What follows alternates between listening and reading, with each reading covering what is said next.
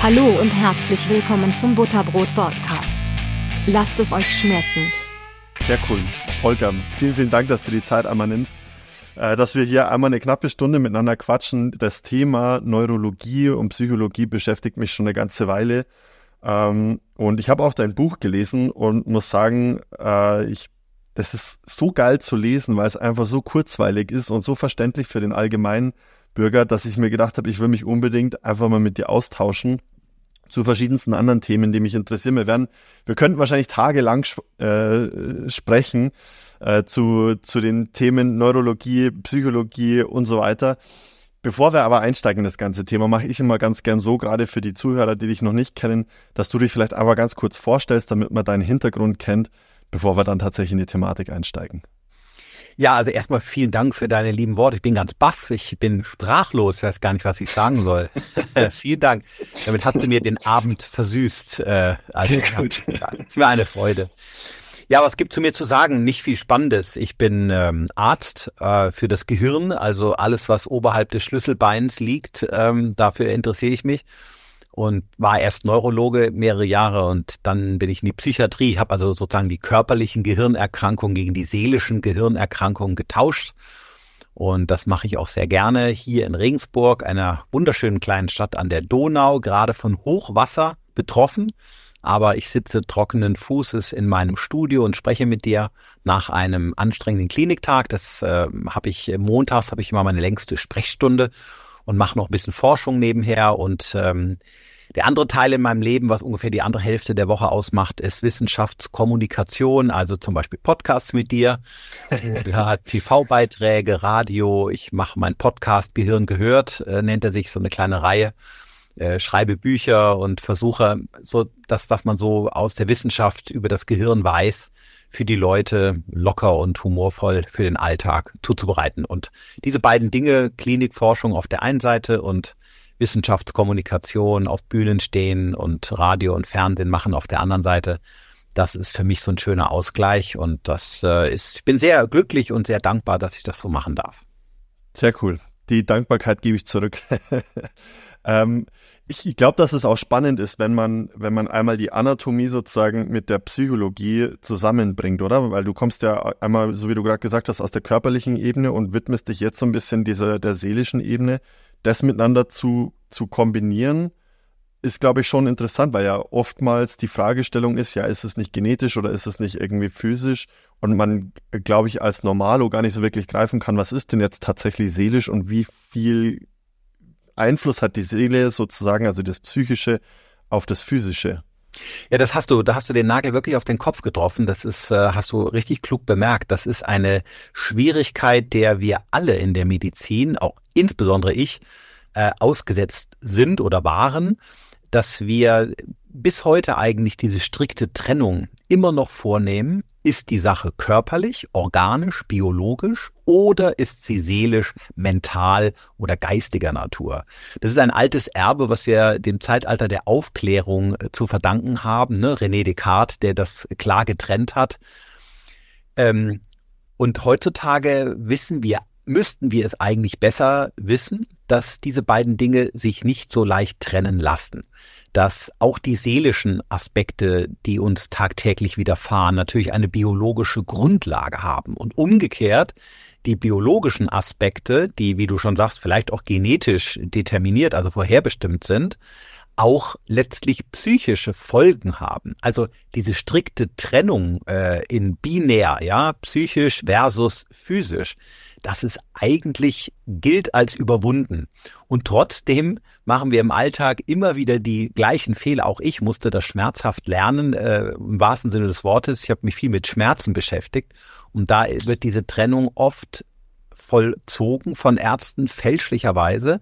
Ist der Schmerz körperlich oder ist er seelisch? Und das kann man so ohne weiteres eben gar nicht mehr sagen. Und du hast völlig recht, in dieser Schnittstelle macht es unheimlich viel Spaß, Medizin zu machen. Glaube ich, glaube ich sofort. Was mich da oder was ich mich da schon immer frage, ist, also selbst in der, in der körperlichen Welt, und da lass mich die Frage anders formulieren, wie tief geht denn das, das Psychische, also das, was man körperlich gar nicht greifen kann? Ähm, in den Körper hinein. Vielleicht mache ich es an, an einem Beispiel. Man, man redet ja immer wieder davon, dass man irgendwann das Gehirn vielleicht mal hochladen kann in irgendeinen Computer. Äh, würde es rein theoretisch reichen, das Gehirn hochzuladen oder reicht das Ganze über das, über das Nervensystem noch viel tiefer in den Körper hinein, sodass man äh, alle, alle Neuronen aus dem Körper sozusagen einmal hochladen müsste. Ja, auch das hast du schön formuliert. Da merkt man, dass du sehr belesen bist oder interessiert bist. Äh, das halte ich für tatsächlich nicht so ohne weiteres möglich. Auch wenn es immer wieder äh, Transhumanisten gibt, ja, äh, und begeisterte Techies, die glauben, dass sie äh, mit der richtigen Bandbreite und den technologischen Möglichkeiten ähm, das Gehirn auf diese Weise in eine Cloud hochladen könnten und sich seiner so bedienen könnten, als wäre es bei uns im Kopf. Und das halte ich für einen Irrglauben, für eine Illusion. Deswegen, weil wir eigentlich heute aus der Forschung wissen, dass das Gehirn nur deswegen zu so unglaublichen Leistungen in der Lage ist, weil wir eben auch einen Körper haben. Das darf man nicht mhm. unterschätzen. Der Körper ist nicht nur ein Vehikel, äh, den wir dreimal am Tag zur Ausscheidung bringen, ja, oder der Hunger hat und äh, mit dem wir zweimal joggen gehen, weil uns sonst die, die irgendwann die Knie wehtun, sondern der Körper trägt zur Intelligenz bei.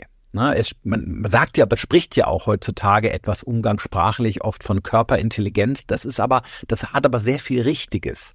Dass wir wissen, was Fliehkraft bedeutet, erfahren wir dadurch, dass wir mal eine Kurve zu schnell mit dem Dreirad als Kind irgendwo rausgeplumpst sind. Ne? Also diese körperliche Erfahrung äh, gibt uns ein viel besseres Verständnis davon, was Fliehkraft ist, als irgendeine Formel in der Mathematik. Und so ist es bei vielen anderen Dingen auch. Wie man einen Hammer bewegt, wie man ihn benutzt, ist insbesondere von der körperlichen Erfahrung abhängig, wenn man das Werkzeug mal an der Werkbank benutzt hat und nicht von einem abstrakten Begriff. Und spannend ist, wenn wir das im Gehirn untersuchen, ich weiß nicht, ob das jetzt zu weit führt, aber ich will das kurz mhm, an der Stelle nee. sagen. Wenn man Menschen in einen Kernspinnscanner legt. Ne? Das kennst du, wo, wo man in der Röhre liegt und äh, die Gehirnaktivität sich in der Sekunde anschauen kann, wo sie stattfindet. Und man bittet sie, denkt doch mal an einen Hammer. Dann werden nicht Sprachzentren aktiviert, wie man glauben könnte, also dort, wo der Begriff Hammer gespeichert ist, sondern es werden motorische Abläufe äh, ähm, ähm, präsentiert und deutlich, als würde man gedanklich den Hammer benutzen. Das bedeutet also, vieles unseres Verständnisses von den Dingen ist verkörpert, ist an den Körper gebunden. Wenn du an einen, ha an einen Hammer denkst, denkst du im Gehirn, ohne dass du es weißt, also ganz unbewusst daran, wie du ihn bewegst, wie du ihn nutzt, wie du ihn im echten mhm. Leben mit deinem Körper einsetzt. Und deswegen ist es nicht vorstellbar, dass das Gehirn alleine zu den gleichen Leistungen in der Lage ist, wie bei uns äh, oberhalb der Schädelbasis in Verbindung mit einem Körper. Künstliche Intelligenz ohne Körper kann Großartiges vollbringen, ne?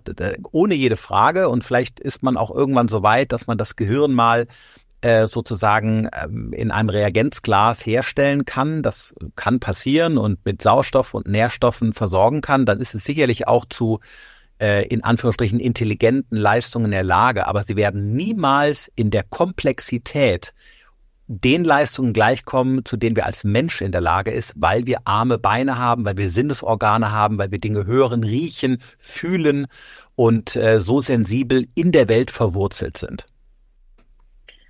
Jetzt hast du mir, glaube ich, ungefähr 1000 Anhaltspunkte gegeben, über die wir sprechen können. ähm, das, das Thema mit dem, mit dem Hammer finde ich interessant, weil du ja jedes Mal, wenn du, wenn du zum Beispiel was liest, bildet sich ja automatisch bei dir eine Geschichte im Kopf oder eine Vorstellung im Kopf. Ganz besonders, wenn man Romane liest, bei Sachbüchern jetzt wahrscheinlich weniger, aber insbesondere, wenn man Romane liest, bildet sich ja für jeden irgendwie so seine eigene Geschichte, wo dann die Leute sagen, ähm, der Film war viel schlechter oder das Buch war viel besser, wenn ich es positiv äh, formuliere.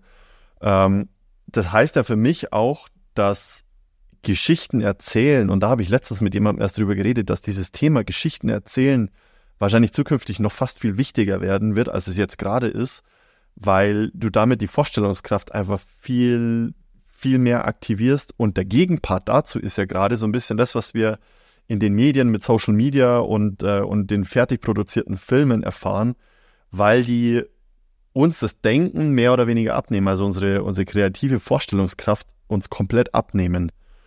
Und da jetzt die Frage an dich, hast du zu Social Media oder, oder macht ihr Forschungen zu Social Media, welche Auswirkungen die auf die, ich überspitze jetzt vielleicht ein bisschen, aber auf die Degeneration des äh, Gehirns haben? Ich persönlich mache dazu keine konkrete Forschung, aber es gibt ganz, ganz tolle Arbeitsgruppen weltweit, die sich mit dem Thema beschäftigen und die Antworten kennen wir recht gut.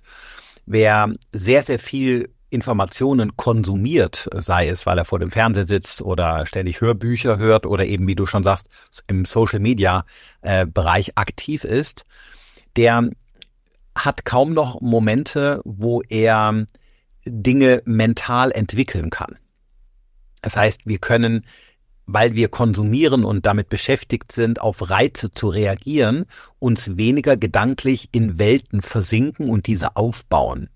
Und das führt natürlich dann in der Tat zu einem Verlust von Fantasie und kreativem Potenzial. Und das ist äh, nicht nur eine Theorie, das ist auch wissenschaftlich recht gut gezeigt. Es gibt eine aufsehenerregende Arbeit an einer ungefähr Viertelmillion Amerikaner, die oh, wow. über den Zeitraum von etwa 30, 35, ich glaube sogar fast 40 Jahre beobachtet wurden. Und die Forscher haben sich interessiert, wie die Kreativität sich entwickelt hat in den letzten Jahren, in denen äh, Mediennutzung eine immer größere Rolle gespielt hat. Und sie sehen einen ganz eindeutigen Rückgang.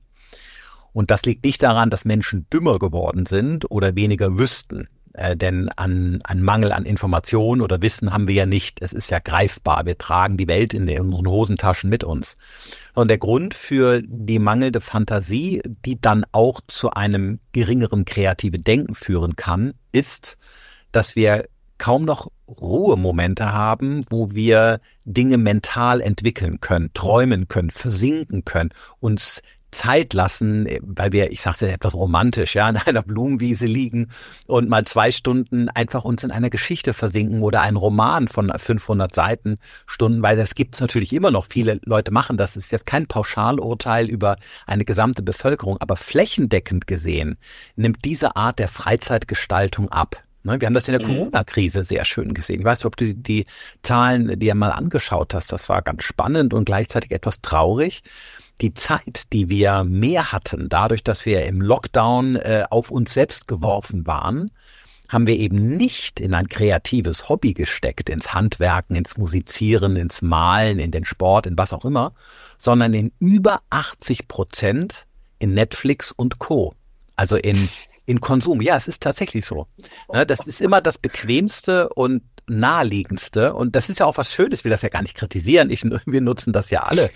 Man, man darf streamen und sich darauf freuen. Nur wenn, wenn die Freizeitgestaltung sich nahezu ausschließlich im Konsum erschöpft, dann geht natürlich etwas verloren. In der Psychologie spricht man von Verdrängungseffekt. Ja? Dann gehen eben diese Momente verloren im Tag, wo wir eben, wie ich schon sagte, in der Blumenwiese liegen oder träumen oder kreativ was ausprobieren. Und dann schulen wir natürlich auch nicht unsere Vorstellungskraft und auch nicht unser kreatives Entwickeln. Dann bleibt das auf der Strecke. Und jetzt äh, komme ich wieder am Schluss auf das zurück, was ich am Anfang sagte. Das erklärt dann vielleicht auch, dass in der Studie seit 40 Jahren kontinuierlich die kreative Denkkraft in den Industrienationen abnimmt. Warum glaubst du, ist es so, dass die Leute sich eher dem, dem Netflixen und dem Instagrammen und dem TikToken etc. hingeben? Also ich bin, ich bin selber guilty. Ich habe jetzt vor zwei oder drei Tagen Instagram. Wir sind alle guilty. Genau, ja, 100 Prozent. Ich habe es jetzt deinstalliert, weil es einfach überhand genommen hat. Aber warum, warum ist das so? Also warum lassen wir uns dazu hinreißen, obwohl ja wahrscheinlich ganz viele wissen, dass es doch besser wäre, draußen eine Runde spazieren zu gehen, mal in den Wald zu gehen ähm, und, und grüne Dinge zu sehen, die die Augen wieder besser regenerieren lassen und lauter solche Dinge. Wir wissen ja alle, was uns grundsätzlich gut täte im Vergleich zu Netflix, Instagram, TikTok und Co. Aber warum, warum sind wir da so addicted? Naja, da, da brauchen wir eigentlich gar keine Neurowissenschaft für. Die Lebenserfahrung äh, zeigt es uns, dass wir oft im Leben nicht die Dinge tun, von denen wir wüssten oder wissen, dass sie die besten für uns wären, sondern eher die Dinge bevorzugen, die uns jetzt im unmittelbaren Moment belohnen. Und das ist natürlich der Griff zum Handy weil mhm. wir dadurch äh, irgendwie eine Information bekommen, sofort verbunden sind mit unseren Freunden, sofort vielleicht eine spannende News lesen, und irgendwie beteiligt sind in einer Welt, in der es ja auch wichtig ist, relevant zu sein. Ne? Viele Menschen können ja deswegen nicht vom Handy lassen, weil sie Angst haben, etwas zu verpassen. Also in dieser Welt eine Rolle zu spielen, äh, spielt eben auch eine Rolle. Und dadurch ist der Belohnungseffekt jetzt zum Handy zu greifen, statt einfach mal wegzulegen und zehn Minuten in den Himmel zu gucken und zu träumen, immer stärker als äh, es eben anders zu tun. Das ist im Prinzip vergleichbar mit der Ernährung. Wir wüssten oder wir wissen, dass mehr Gemüse und vielleicht auch Rohkost oder Fleischverzicht hin und wieder und vor allen Dingen weniger Zucker äh, für uns besser wäre, aber wenn ein Snickers direkt vor uns liegt, dann greifen wir halt auch schnell zu. Und das gleiche gilt für Pommes und Burger oder die Currywurst. In den Kantinen, äh, muss man mal gucken, gibt es eine schöne Untersuchung aus Deutschland, sind mittags die Schlangen immer am längsten, wenn es Currywurst gibt. Immer. Das ist äh, wirklich auch gezeigt worden wissenschaftlich. Ja, ja. Und obwohl sich Kantinen heute auch in modernen Unternehmen eine teure Salatbar leisten und die Leute alle sagen, wenn man sie interviewt, ja, Salat ist wichtig und gesund und man muss von drauf darauf achten. Komischerweise, wenn es Currywurst gibt, stehen sie alle da wie eine Eins. Also im Prinzip ist es bei der Ernährung genauso wie beim Griff zum Handy. Wir wissen, was gut ist, aber naheliegender ist doch die Belohnung im Hier und Jetzt. Das gilt eben nicht nur für Schokolade, das gilt auch leider äh, beim Griff zum Smartphone. Mhm. Junkfood, Junkfood fürs Gehirn quasi. Also das kann man so sagen, kann man so sagen. Ne? Okay. Das, das, ist, auch, das ist auch an, an, sich noch, noch kein, noch keine Ohnmachtserklärung, denn ich sagte eben schon, du sagtest guilty, ich, ich nutze mein Handy auch, ich bin auch guilty und macht ja auch Freude und, und man, es gehört auch heute dazu. Es wäre ja auch jetzt nun mal wirklich keine Lösung, dem allen zu entsagen. Ich wundere mich dann immer, ich sag's dir ganz ehrlich, wenn dann in irgendwelchen, ja, Zeitungsinterviews oder oder auch in, in, in, im, im Radio dann die Journalisten dann vorschlagen, ja, äh, Totalverzicht wäre doch, wäre das eine Lösung? Ich wundere mich immer über die Frage, weil das ist natürlich keine Lösung. Also wir wollen ja dabei sein, sich, sich, sich nicht verbunden zu fühlen mit seiner Welt, ist auf die Dauer kein belohnendes Gefühl. Insofern ist die Maximalvariante Totalverzicht glaube ich, wahrscheinlich genauso schwachsinnig wie ein Leben lang auf Kohlenhydrate zu verzichten, um nochmal zur Ernährung zurückzukommen, sondern immer die Dosis macht das Gift. Weißt du, es ist immer, in der Medizin ist das eigentlich ein altbekannter Satz, ähm, den kennt jeder und der gilt hier auch. Ich darf mein Handy benutzen und es genießen und natürlich auch äh, Social Media nutzen und chatten, bloggen, skypen, was immer mir Freude macht, aber ich sollte trotzdem auch in den Kontakt mit mir selbst kommen dürfen. Und ja. mir, mir, sag mal, ich sag's einfach mal so ganz salopp, handyfreie Zeiten und Zonen bewahren, in denen ich in den Dialog mit mir komme. Und das meine ich jetzt nicht irgendwie esoterisch oder so, sondern wo mein Gehirn Zeit bekommt, die Dinge in Ruhe zu verarbeiten, wo ich träume, ne, mir fantastisch was vorstelle, das hast du eben auch so in einem Nebensatz so schön gesagt. Das ist unser Alleinstellungsmerkmal zur künstlichen Intelligenz. Das war ja unser Aufhänger eben ne, für das mhm. Gespräch. Ähm, das ist das, was KI noch nicht so gut kann. Und dass das jetzt seit 40 Jahren abnimmt, das ist eigentlich traurig. Es ist im tiefsten Sinne des Wortes inhuman. Und dazu sollten wir es nicht kommen lassen. Ich glaube, wir können einen Kompromiss machen aus digitaler Mediennutzung und Genuss. Ganz klares Ja aber eben auch unserem Gehirn die Chance geben, in den fantastischsten Welten versinken zu dürfen, sich Geschichten auszudenken, die vielleicht im besten Fall unsere Zukunft bedeuten. Ne? Denn wie wir alle wissen, aus den kreativen, verrückten Ideen von Menschen sind oft später Erfindungen geworden, die unseren Fortschritt ausgemacht haben. Ja. Ja. Ja, da stimme ich dir zu. Also ähm, ich, ich bin auch kein Fan von diesen von dieser Schwarz-Weiß-Malerei. Ähm, ich glaube auch ein großer Punkt ist da, in dem gerade im Punkt Social Media Selbstkontrolle ähm, oder Impulskontrolle so ein bisschen. Ähm, wie, wie, wie kann einem sowas leichter fallen? Also wie kann es einem leichter fallen, diese, diese Impulskontrolle zu beherrschen? Ist es einfach, sich dessen bewusst, mehr bewusst zu sein, dass, dass es einen gewissen Impact hat oder gibt es da Tools sozusagen, die man verwendet? Also am Anfang, wie das immer ist bei allen Gewohnheiten, am Anfang kostet es immer etwas Kraft oder man könnte es auch Aktivierungsenergie nennen, ne? denn am Anfang ist die Impulskontrolle notwendig, um überhaupt erstmal in das neue Verhalten zu kommen. Aber irgendwann muss es eben zur Gewohnheit werden, zu bestimmten Tagen, äh, zu bestimmten Zeit des Tages sein Handy weniger zu nutzen und seine Freizeit oder seine Pausen oder bestimmte Zeiten am Wochenende anders zu gestalten. Und das ist auch so. Ähm, die meisten Dinge, die wir tun, werden irgendwann zur Gewohnheit. Ich habe jetzt in zwei Wochen kommt eine neue Podcast-Folge, also im, im Rahmen meiner Reihe, da Gehirn gehört raus und da wird es um Gewohnheiten gehen und genau um den Punkt.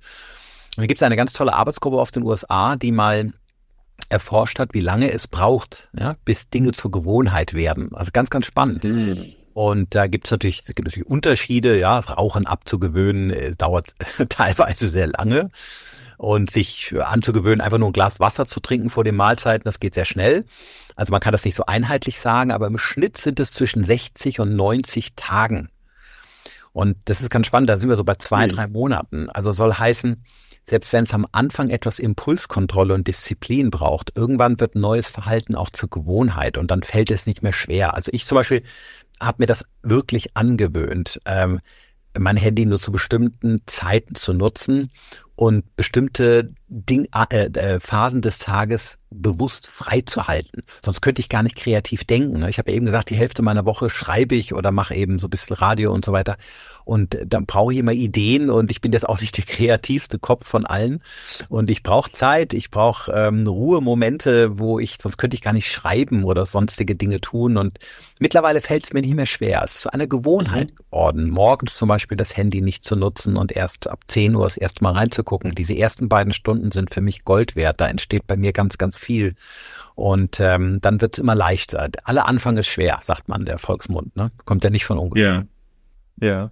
Gibt es denn da auch diesen, also in der, in, im, im Körperlichen gibt es ja wie dieses, dieses Muscle Memory, also wenn ich schon mal eine bestimmte Körperform erreicht hatte, dann komme ich auch schneller wieder zu dieser ursprünglichen Körperform. Wenn ich mal fit war, komme ich wieder schneller zu dieser fitten Form zurück.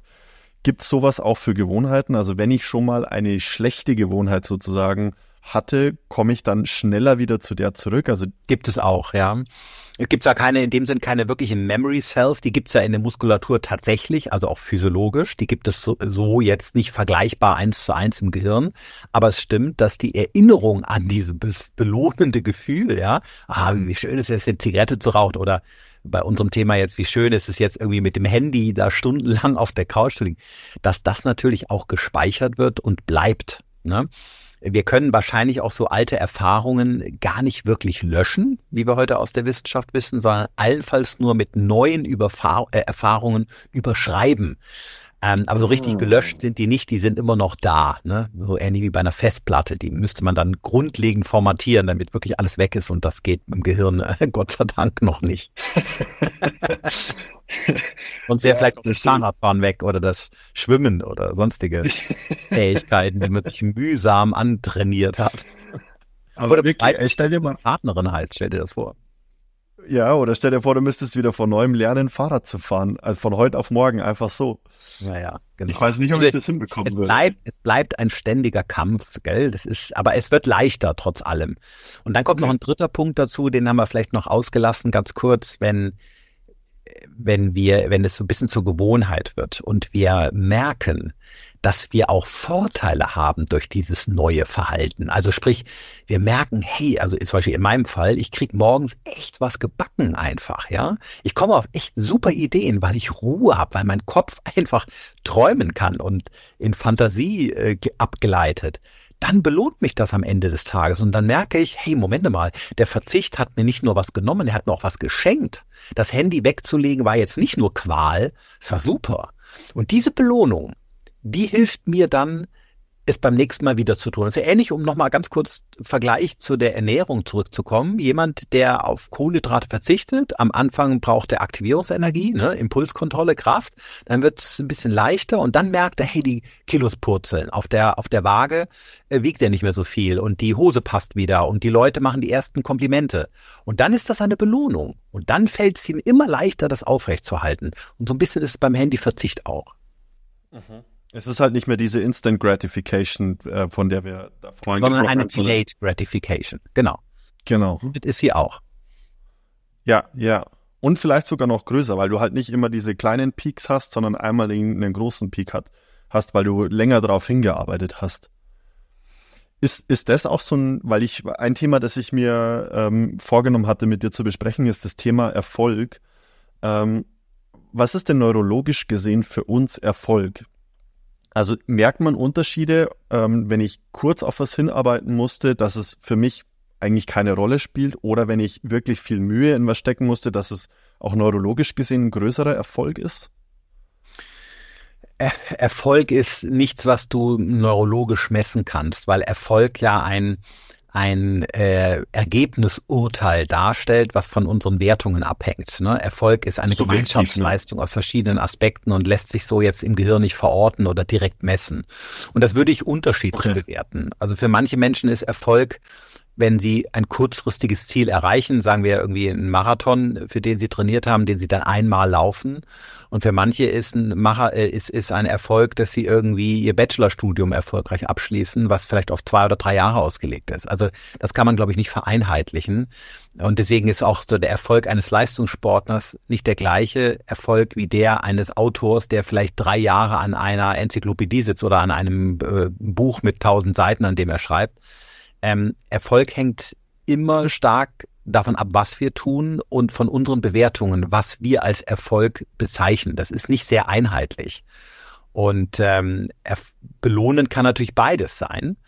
Ähm, insofern, das hängt sehr, sehr davon ab, was man macht. Aber was wir wissen heute ist, dass der, der dieses Belohnungsgefühl von einem kurzen Griff zum Handy nur kurzfristig ist, was du schon als Instant Gratification ähm, bezeichnet hast, also eine kleine Dopamindusche, ja, ein Dopamin ist ein, ein belohnendes Hormon, ein Antriebshormon, was wir dann vermehrt ausschütten.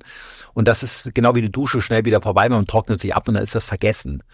Und der, das Belohnungsgefühl durch einen Erfolg, das wir haben, hält länger an. sei es nur, dass wir erfolgreich für eine Prüfung gelernt haben und die Prüfung dann geschafft haben oder mhm. dass wir irgendwie was unseren Schreibtisch abgearbeitet haben mit ein paar Dingen, die da schon lange rumlagen.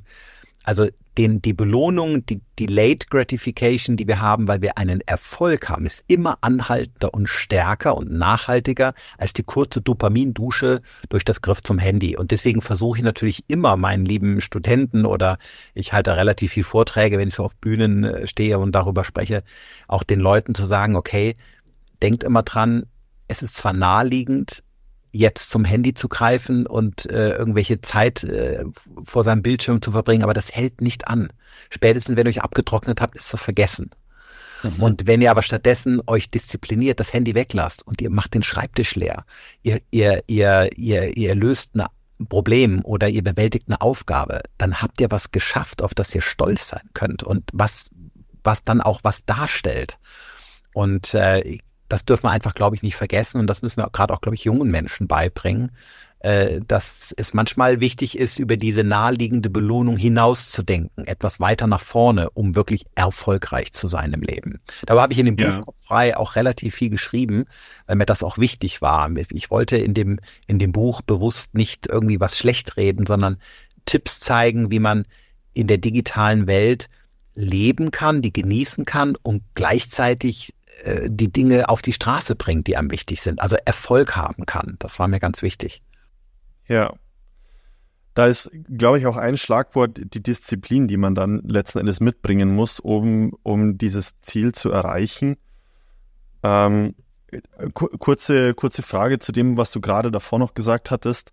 Ähm, Dopamin ist ein Antriebshormon, hast du gesagt. Das heißt, wenn also ich stelle es mir gerade so vor, wenn ich dieses langfristige Ziel, also diese Delayed Gratification irgendwann habe, weil ich dieses langfristige Ziel erreicht habe, dann ist der Dopaminausstoß größer als bei diesen, bei diesen kurzfristigen, also bei diesen Instant Gratifications. Nee, nee, nee, das ist, okay. ähm, das, aber es ist gut, dass du sagst, weil das in der Tat äh, immer wieder falsch dargestellt wird und auch teilweise in der Fachliteratur oft noch nicht, äh, mittlerweile ist es etwas besser, aber immer noch nicht ganz richtig dargestellt wird. Ein, ein großer Irrglaube, dem wir lange aufgesessen waren, zu glauben, dass Dopamin auch unser Glückshormon sei das uns also sozusagen belohnt. Das tut es nicht.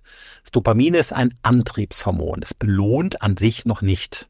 Ne, das ist mhm. etwas, was, was du im Dach des vierten Ventrikels, also äh, nahe des Hirnstamms, ist ein anatomischer Bereich, ausschüttest, wenn du auf ein Ziel hinarbeitest und dir ein Bild davon machst, etwas vorstellst. Also sag mal, du bleiben wir beim Sport gerne, ja. Du, du, du gehst äh, wandern und siehst das Gipfelkreuz und es sind irgendwie noch zu zehn Kilometer, freust dich da auf die Almhütte und da irgendwie Leberkäse zu essen und irgendwie ein Bier zu zischen.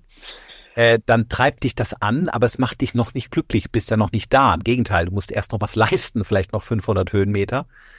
Äh, es treibt dich aber an. Also du willst, du hast Durst und du freust dich da, schönes Wetter und äh, siehst deine Jungs da oben und so.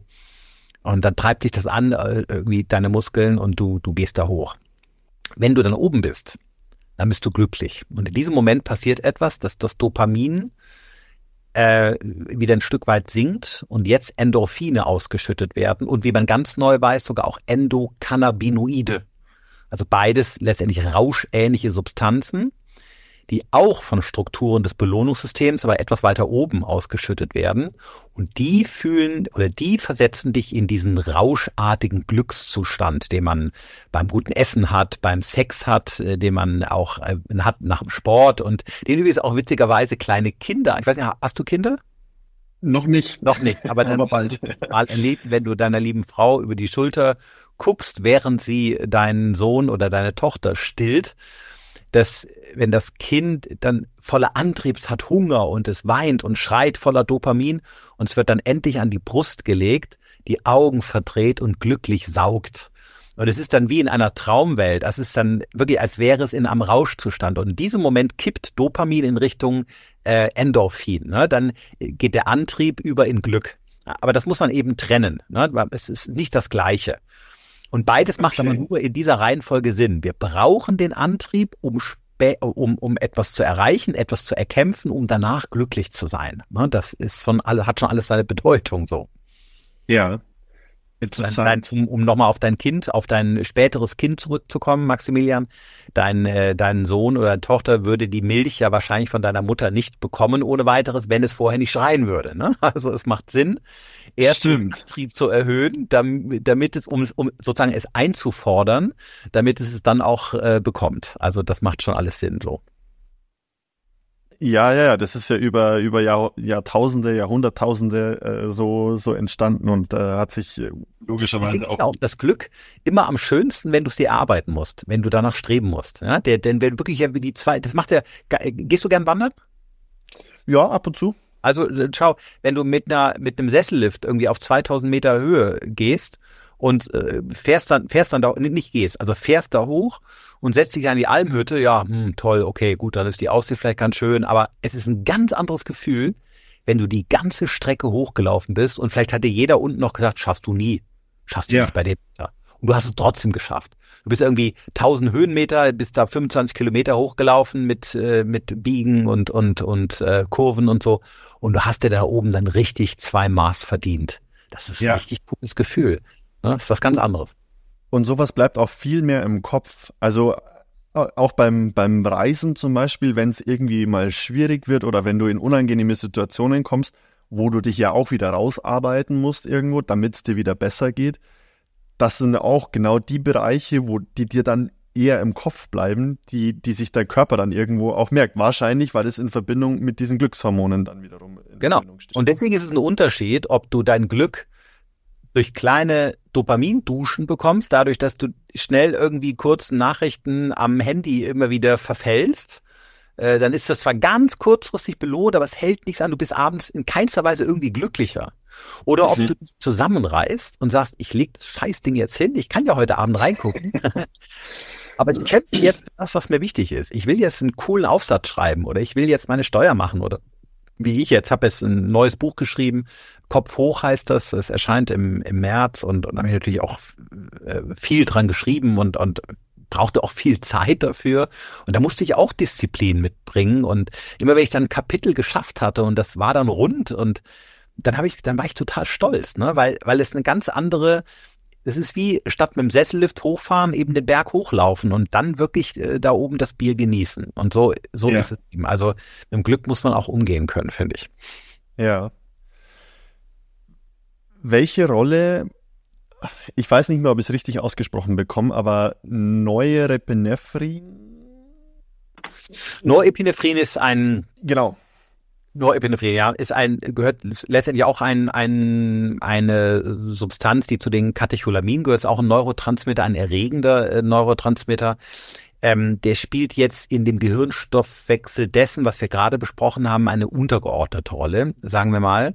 Das ist zum Beispiel äh, für Sportler eine ganz wichtige Substanz, die ähm, uns auch in einen Leistungszustand versetzt, aber für diesen Belohnungseffekt, über den ich gerade sprache, da spielen eher Substanzen neben Dopamin, Endorphin äh, eine Rolle wie Glutamat und ähm, GABA spielt noch eine Rolle, aber nur Epinephrin jetzt eher weniger. Okay. Welche Rolle spielen Glutamat, also der, der, der Geschmacksverstärker? Nee, nee, nee, nein, nein. Also, nee, nee.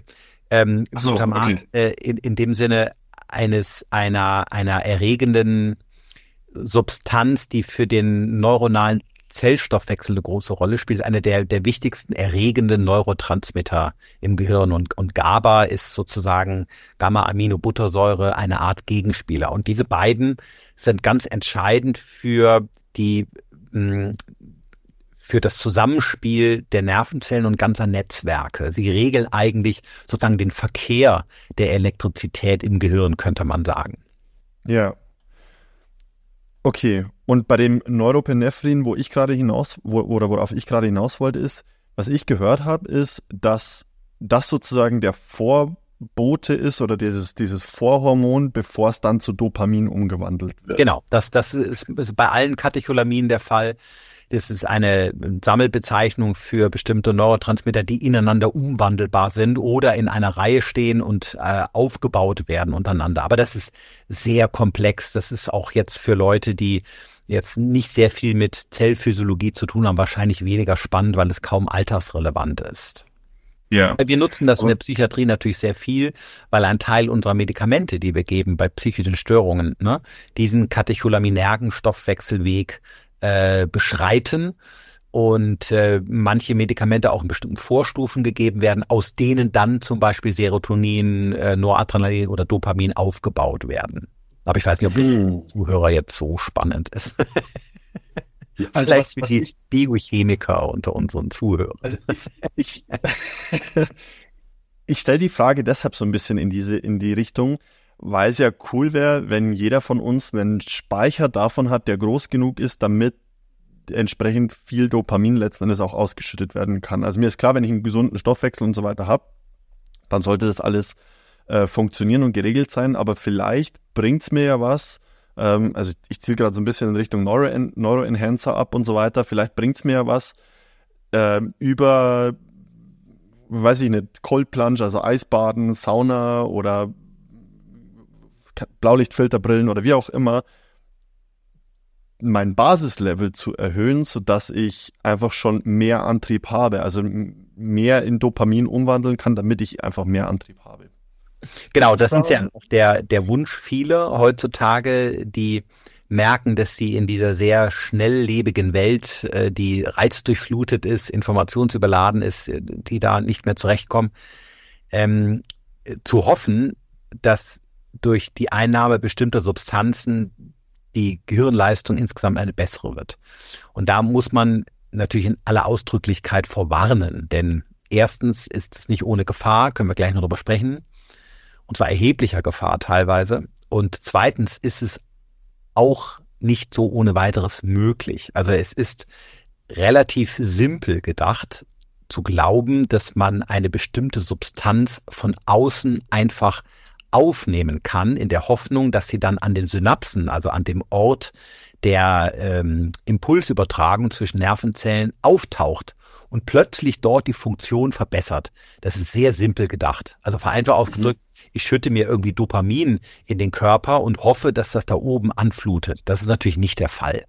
Denn das Dopamin würde im Magen schon und später dann im Dünndarm zersetzt in seine Einzelbestandteile. Letztendlich ist es ein Peptid, also ein Bestandteil aus verschiedenen Aminosäuren. Und diese Aminosäuren würden im Blut erscheinen, aber nicht das Molekül äh, des, des Dopamins. Und das gleiche gilt auch für Serotonin, unser Stimmungshormon. Auch das können wir nicht einfach so von außen aufnehmen, essen oder trinken, in der Hoffnung, dass wir dann besser gelaunt sind. Ich, ich verstehe das, dass man das oft denkt und hofft, dass es so wäre, denn das wäre natürlich eine ganz einfache, probate Möglichkeit, aber so einfach macht es der Körper einem dann nicht. Das Gehirn entscheidet selbst, wann es aus den Aminosäuren Neurotransmitter aufbaut und wann nicht. Und der Eingriff darin ist, da rein ist unheimlich schwer. Der gelingt mit bestimmten Medikamenten, aber der gelingt nicht einfach dadurch, dass ich irgendwas schlucke. So. Mhm. Jetzt kommen wir aber trotzdem zu einem ähm, Abusus, sag ich's mal, ähm, der derzeit um sich greift, dass also bis zu, das je nach Studie so ein bisschen unterschiedliche Daten und unterschiedlichen Altersklassen, aber zwischen, sagen wir mal, drei und acht Prozent der Menschen Neuroenhancer, also leistungssteigernde Substanzen nehmen, in der Hoffnung, dass sie dadurch gesünder sind oder aufmerksamer sind, konzentrierter sind und so weiter. Das ist also nicht wenig und die Tendenz ist eher zunehmend. Also mhm. ganz besonders stark sieht man das bei Methylphenidat, ja, das ist ein Wirkstoff des Medikaments mit dem Namen Ritalin. Das nehmen beispielsweise Menschen mit ADHS und es erhöht im vorderen Teil des Gehirns die Aufmerksamkeitsleistung. Und ähm, jeder Zehnte etwa, manche Studien sagen sogar mittlerweile jeder Achte, nimmt ohne die Indikation eines ADHS zu haben, heute Methylphenidat. Und das ist schon ähm, für einen Psychiater, also für mich, der Menschen eigentlich wirklich therapeutisch helfen möchte und zur Gesundheit verhelfen möchte, noch wichtiger als zur Leistung, ist das mhm. eigentlich wirklich etwas, was Gänsehaut verursacht. Denn Methylphenidat kann auch Nebenwirkungen haben. Es kann gefährlich sein. Es äh, kann gerade, der, wenn man es in der Pubertät nimmt, äh, die Gehirnentwicklung stören. Es kann schwere Herz-Kreislauf-Störungen machen. Es kann Lebererkrankungen hervorrufen. Ähm, damit will ich nicht sagen, dass es Teufelszeug ist. Es ist ein sehr gutes Medikament und das hilft bei ADHS auch ganz fantastisch. Nur es als gesunder Mensch ohne eine Notwendigkeit einzunehmen, halte ich für gefährlich. Dann wer, wer tatsächlich merkt im Business, kommt nicht mehr zurecht oder an der Uni, kriegt die Vorlesung nicht mehr mit und kann sich nicht mehr konzentrieren, der sollte eher auf seinen Lebenswandel schauen und sich die ehrliche und selbstkritische Frage stellen, mache ich vielleicht was falsch? Schlafe ich zu wenig? Ernähre ich mich zu schlecht? Will ich zu viel im Leben? Habe ich zu hohe Ansprüche und so weiter? Es gibt sicherlich Gründe für den Leistungsverlust. Aber das die Fragen danach zu beantworten, ist immer viel unbequemer, ja, als sich irgendwas schnell einzuwerfen, der Hoffnung, ach, die Pille wird schon machen. Das halte mhm. ich nicht für den richtigen Weg. Mhm. Okay. Ja, deswegen heißt nicht, dass ich generell gegen Neuroenhancer bin. Ich habe eben gerade einen Kaffee getrunken, das ist streng genommen auch. Ja. ne, weil, ja. weil Koffein natürlich auch eine anregende Wirkung hat und die Leistungsfähigkeit äh, verbessert. Und das kann es, kann Wasser, kann es auch, auch Zucker ist im Grunde genommen ein leichter Neuroenhancer. Also ich will das jetzt gar nicht pauschalisieren, aber jetzt äh, gefährlich, möglicherweise gefährliche Medikamente einzuwerfen, nur um in dieser schnellen Welt zurechtzukommen, das kann eigentlich nicht die, die kluge Antwort einer Gesellschaft sein auf die Probleme der Zeit. Ja. Kann ich nachvollziehen, macht für mich auch zu 100 Prozent Sinn. Ähm,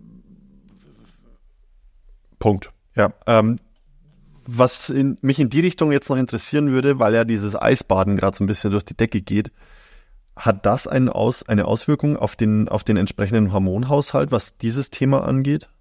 Ich habe den ersten Satz akustisch nicht verstanden. Kannst du mal wiederholen? Weil das Eisbaden gerade so durch die Decke geht. Hat das neurologisch in die Richtung Auswirkungen? Also, dass es dieses äh, Norepinephrine oder dieses äh, Dopamin erhöht? Also ich bin ein großer Freund vom Eisbaden. Ich finde das ganz toll. Übrigens, ich äh, wohne hier in der Nähe der Donau und ich kann das äh, nicht, nicht direkt von meinem Fenster, aber wenn ich vor die Tür gehe, kann ich es sogar sehen. Dann habe ich so einen ganz leichten Blick zur Donau. Sehe ich also, es hat in den letzten Jahren zugenommen, immer mehr Menschen, die zwischen November und Februar dann da äh, äh, baden gehen kurz und eine cool. Freude, einen Spaß haben miteinander. Also ähm, das ist durchaus vernünftig, aber nicht aus neurologischen Gründen. Denn die Gehirnleistung verbessern tut es definitiv nicht. Es macht dann allenfalls wach. Ja, wenn man morgens schlaftrunken um sieben Uhr reingeht, dann ist man wach und wahrscheinlich ist man dann auch konzentriert aber es verändert die Gehirnstruktur jetzt nicht positiv. Ne? Das tut es nicht. Aber was es macht, es härtet äh, ab, indem es das Immunsystem verbessert. Ne? Also die körpereigenen Abwehrkräfte gegen äh, Krankheitserreger wie Viren oder Bakterien. Ne? Es stärkt das Immunsystem. Die Griechen hatten einen Begriff dafür und nannten das Hormesis. Also eine eine Körperreiztherapie, wenn man so will. Ne? Du hast die Sauna eben schon genannt, die könnte man eigentlich auch dort mit aufnehmen. Ähm, das Eisbaden ist ein sehr schönes Beispiel, das jeder kennt. Also es reizt unseren Körper, es bringt ihn sozusagen etwas aus der Homöostase, aus dem Gleichgewicht. Und der Körper muss jetzt äh, mittels verschiedener Funktionen wieder dieses Gleichgewicht herstellen, diese Balance. Ne? Mhm. Und das ist sehr gesund. Und das führt dazu, dass man, wenn man das öfter macht, auch stärker wird innerlich. Ich habe ja eben schon von, von dem Kopf hoch erzählt. Ne? Und in dem Buch beschreibe ich das Eiswasserbaden. Also das ist jetzt ein lustiger Zufall und, äh, und, und beschreibe, wie man durch diese oder andere Maßnahmen tatsächlich sein, sein körpereigenes Immunsystem stärken kann. Das ist relativ preiswert und ist wenig invasiv und es kostet nichts, ja. Und äh, man muss sich ein bisschen überwinden, das gehört dazu. Und man sollte es auch übrigens nicht machen, wenn man erkältet ist oder schwere Herz-Kreislauf-Beschwerden hat, dann kann das durchaus auch mal gefährlich sein. Also man sollte es äh, schon auch vorsichtig betrachten, aber wenn man gesund ist, äh, ist das sehr vorteilhaft und äh, ist eine schöne Sache. Ja, und man sollte sich, habe ich nämlich auch an, am eigenen Leib erfahren müssen, Eisbaden und danach sofort warm anziehen und nicht noch ewig lang an irgendwelchen Sportgeräten draußen oberkörperfrei rumturnen, weil sonst wird man nämlich krank. Ja. und das muss ja, ja. nicht sein. Aber es ist eine schöne Sache. Ja. Perfekt. Sehr gut. Volker, ich könnte mich noch eine Stunde mit dir weiter unterhalten, ähm, aber ich weiß, du musst weiter und ähm, du hast mir jetzt, glaube ich, schon so viel äh, Futter gegeben. Da ich werde mir den Podcast auf jeden Fall sowieso noch mal durchhören und äh, da noch mal tiefer eintauchen, beziehungsweise ich freue mich auch schon, äh, weil du es gerade angesprochen hast, auf dein zweites Buch. Kopf hoch heißt, hast du gerade angesprochen. Ähm, zum, zum Abschluss nochmal, wie, wie, wie können die Leute auf dich zukommen, wenn sie sagen, ich möchte mehr über den Volker erfahren? Äh, du hast angesprochen, dein Podcast. Zeig einfach nochmal ganz kurz alles auf, wie man auf dich äh, zugehen kann, äh, wenn man nochmal mehr über dich erfahren möchte, beziehungsweise deine Bücher und den Podcast. Ähm, also ich bin ähm, ein ganz äh, normaler Arzt, der also äh, Hilfe in Anspruch nehmen möchte, kann sich gerne an mich wenden über meine, über die universitäre Seite. Und wer sich gesund fühlt und ähm, vielleicht nur die ein oder andere Lebenshilfe braucht oder einen Ratschlag, wie er sich verändert oder leistungsfähiger wird, gesünder lebt, sein Gehirn schützt und pflegt, dem kann ich also herzlich gern meinen mein Podcast ans Hirn legen. Der ist kostenlos. Gehirn gehört heißt die Reihe und da gibt es ungefähr, ja, ich glaube, jeden Monat ist es ziemlich genau eine Folge. Kriegt man bei Spotify, ähm, bei iTunes, äh, Deezer, Google, Amazon, überall. Ich halte ihn bewusst kostenlos. Ich möchte nichts verkaufen. Ich will einfach irgendwie helfen, dass die Psyche enttabuisiert wird sozusagen, dass, dass man sich Hilfe holen kann, wenn es einem nicht gut geht und der Podcast ist bewusst sehr locker gehalten, sehr lustig und sehr praxisnah, also gar nicht akademisch. Und ich lade herzlich jeden ein, mal akustisch hineinzuhören, würde mich riesig freuen. Ich habe eine Internetseite www.drvolkerbusch.de. Da schreibe ich auch Blogs und Hintergrundinformationen sind auch kostenlos, sogenannten Kopfsachen. Da kann man sich gerne auch für mein Newsletter anmelden. Die Buschtrommel, so habe ich sie genannt. Das lag auf der Hand, ja. Aber auch in diesem Newsletter verkaufe ich nie irgendetwas. Es ist wirklich als Lebenshilfe gemeint. Ich verdiene mein Geld woanders. Ich brauche das nicht, sondern möchte einfach einfach Ansprechpartner sein für Leute, die Hilfe in Anspruch nehmen. Und ja, meine beiden Bücher, das eine ist Kopffrei, das gibt es ja schon, weiß gar nicht, zwei Jahre, glaube ich. Da geht es um Digitalisierung, wie wir eben Klarheit, Konzentration und Kreativität entwickeln, wo wir uns auch eben so schön unterhalten haben, Maximilian. Ganz lustiges Sachbuch, Hilfe im digitalen Büroalltag. Und das ja. neue Buch Kopf hoch, äh, was ich jetzt letztes Jahr geschrieben habe, kommt im März. Da geht es darum, wie wir in herausfordernden Zeiten, in schweren Zeiten, in Krisenzeiten mental gesund und stark bleiben. Es geht um Zuversicht in der Zukunft. Es geht um Bewältigung von Ängsten. Es geht darum, dass wir uns nicht verrückt machen sollten oder lassen sollten in einer Welt, die immer so pessimistisch hingestellt wird. Ich will einfach Lust und Laune machen auf die Zeit, die kommt. Ein sehr humorvolles, geht, gibt auch ein Kapitel über Humor und es soll einfach helfen, dass wir wieder positiver in die Zukunft gucken. Es ist eine schöne Sache geworden und ich freue mich natürlich für jeden, über jeden, der mal reinschauen will. Sehr schön. Ich, ich glaube persönlich, Volker, mit dem Buch triffst du in der jetzigen Zeit den Nagel auf den Kopf. Könnte sein, Deshalb, ja. ja. da freue ich mich ähm, extrem drauf. Ähm, vielen, vielen Dank, wie gesagt, für die Zeit, die du dir genommen hast. Ähm, ja, war voll schön. Ich bin gespannt, was die Eine Zuhörer sagen. Wir knüpfen wir daran an. Sehr gerne. Wenn das zweite Buch rauskommt, lass uns sehr gerne nochmal noch mal sprechen. Vielen Dank für die Einladung. Bleibt gesund und Gruß an unsere Hörerinnen und Hörer. Dankeschön. Mach's gut.